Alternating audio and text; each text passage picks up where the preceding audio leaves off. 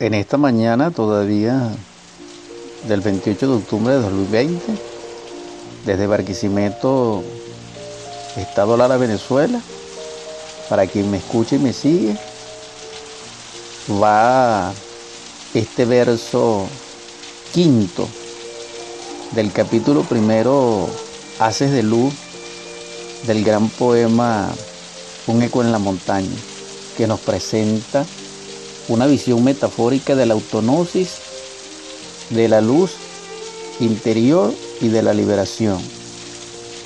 Estos versos llevan el anhelo y el portento del huracanado viento que nos informa sobre inquietudes,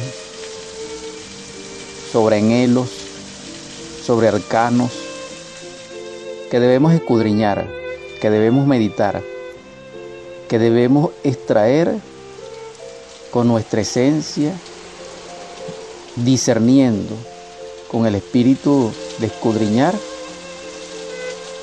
en nuestro ser interior profundo el significado, que nos aportará alguna impresión necesaria en este sendero, aclarando que solamente los tres factores, niégate a ti mismo, toma tu cruz y sígueme, el Evangelio crístico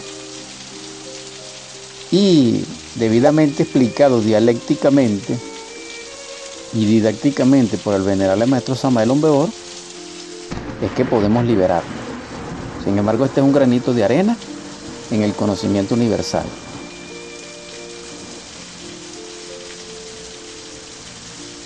Vamos a intitular este verso quinto como crecer. La luz crece, inunda todo y el todo. Crece porque es su naturaleza.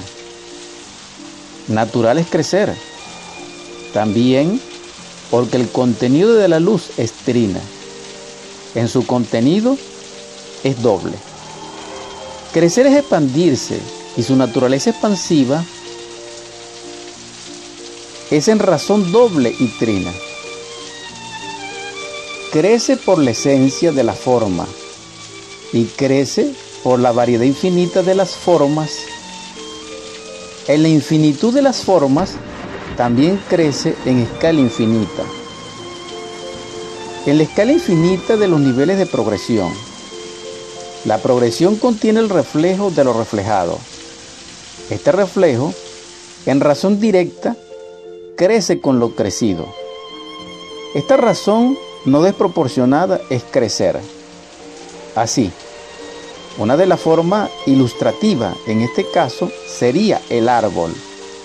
El árbol crece tanto hacia la altitud como a la profundidad. Así es la luz, en toda forma y en toda su variedad. También en toda su escalación. Todo el crecer del todo a través de la luz es la esencia de la vida, cuya naturaleza es cuadrada. Paz inverencial.